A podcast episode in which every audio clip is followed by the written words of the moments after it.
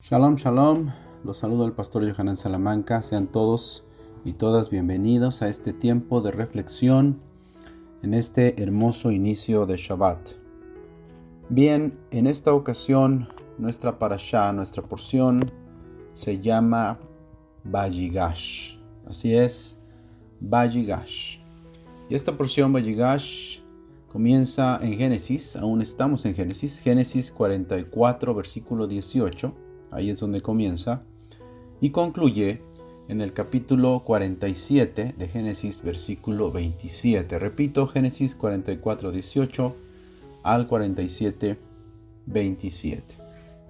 En un momento veremos lo que significa esta palabra hebrea Vayigash, pero como lo hemos hecho ya durante varias semanas, veamos un pequeño resumen de nuestra porción de esta semana. A estas alturas, nos encontramos con José ya como el segundo hombre más importante de todo Egipto. Ya sus hermanos eh, se han acercado a él, aunque no saben que es su hermano José. Han descendido a Egipto en la porción anterior por alimento.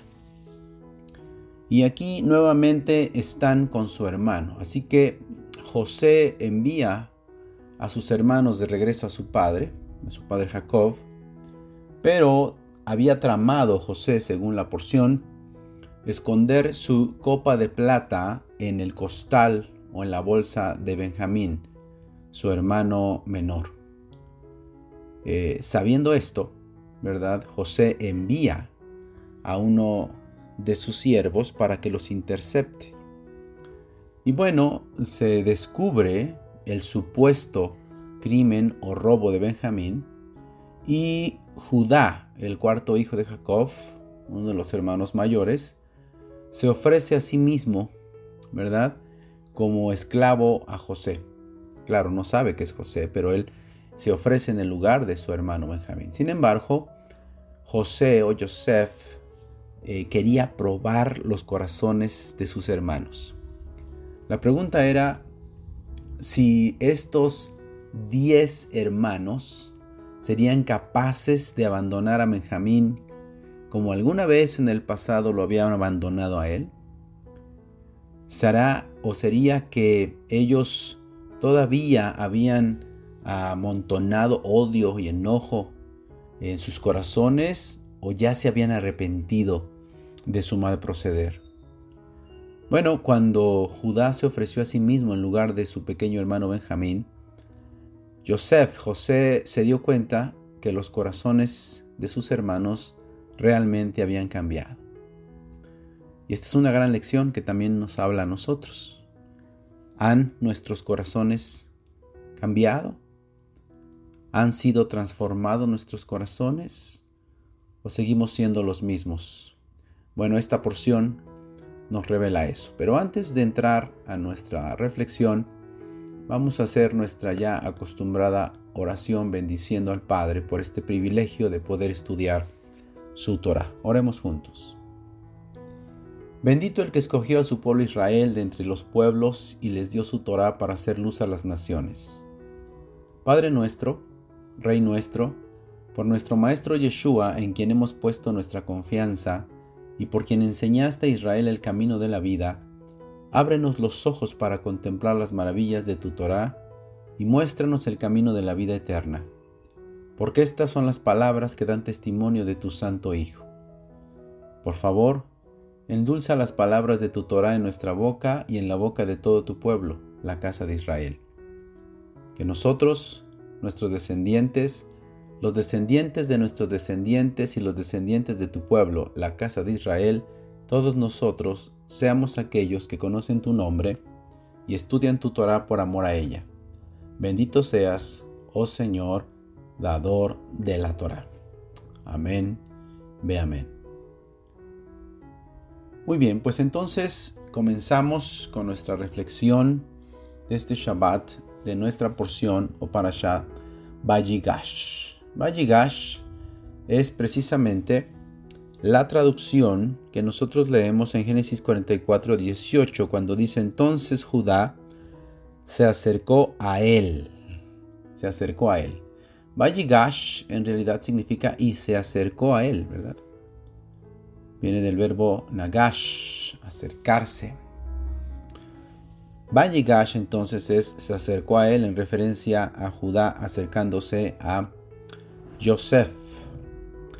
Leemos completo el versículo de Génesis 44, 18. Entonces Judá se acercó a él y dijo, Ay Señor mío, te ruego que me permitas que hable tu siervo una palabra en oídos de mi Señor, y no se encienda tu enojo contra tu siervo, pues tú eres como Faraón. Hasta aquí la lectura. Bien, mis amados hermanos, hermanas, amigos y amigas que nos escuchan, mantenernos enfocados en Dios es difícil, pero algunas veces pareciera que es más difícil cuando hay personas a nuestro alrededor que nos complican la existencia.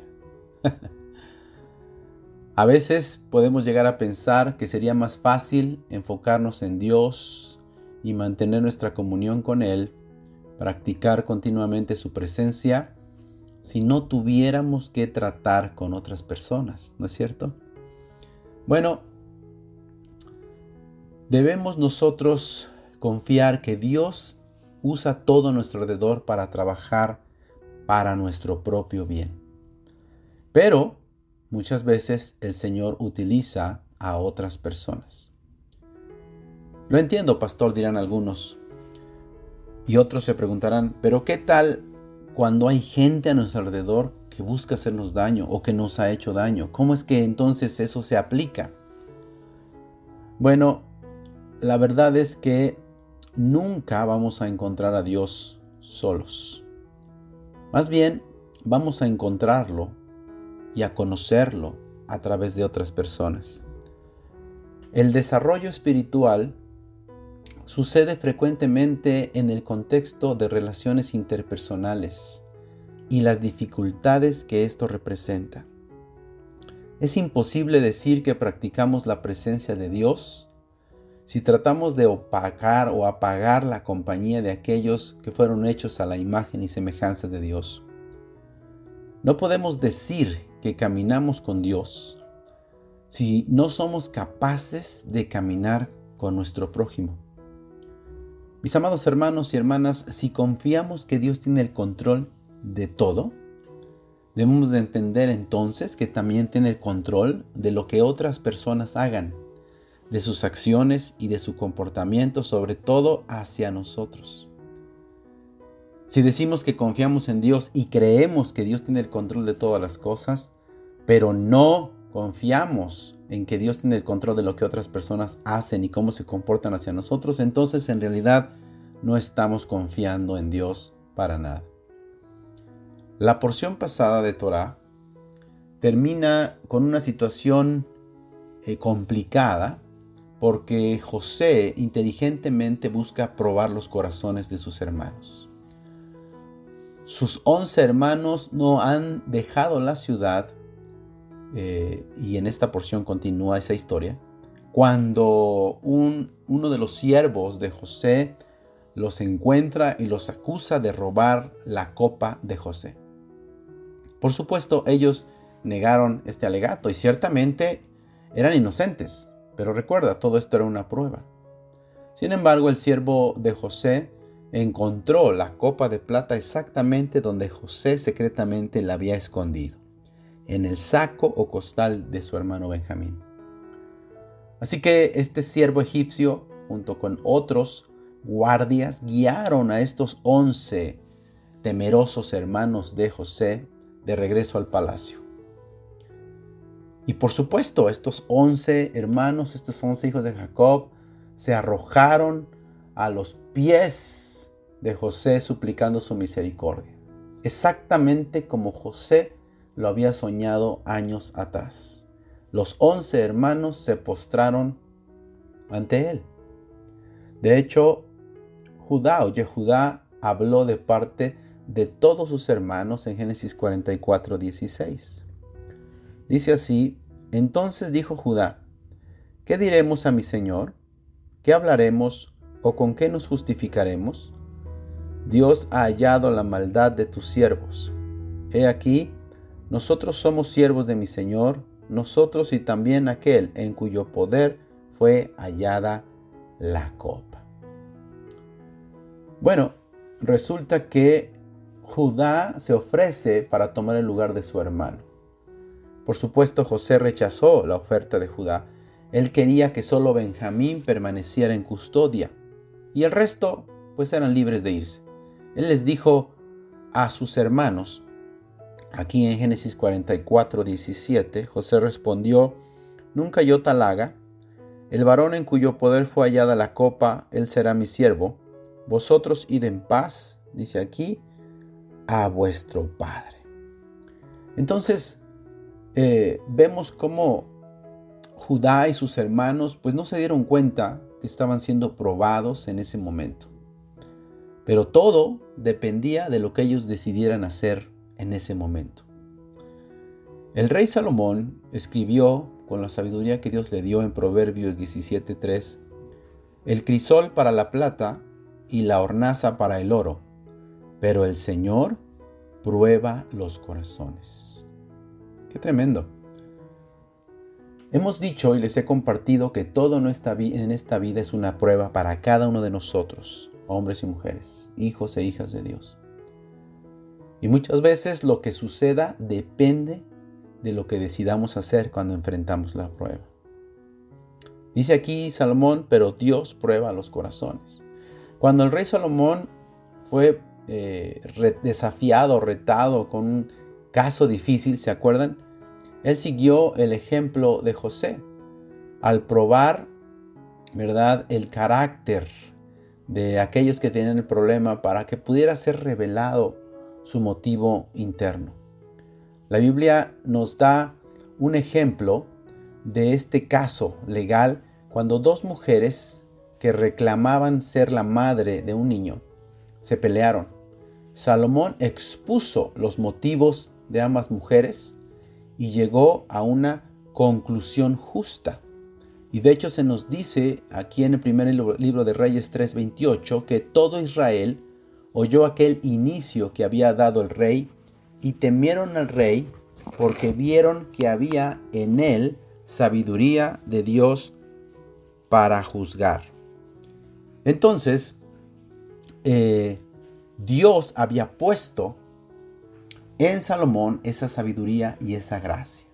Mis amados hermanos y hermanas, amigos, cuando el Mesías venga, ¿sí?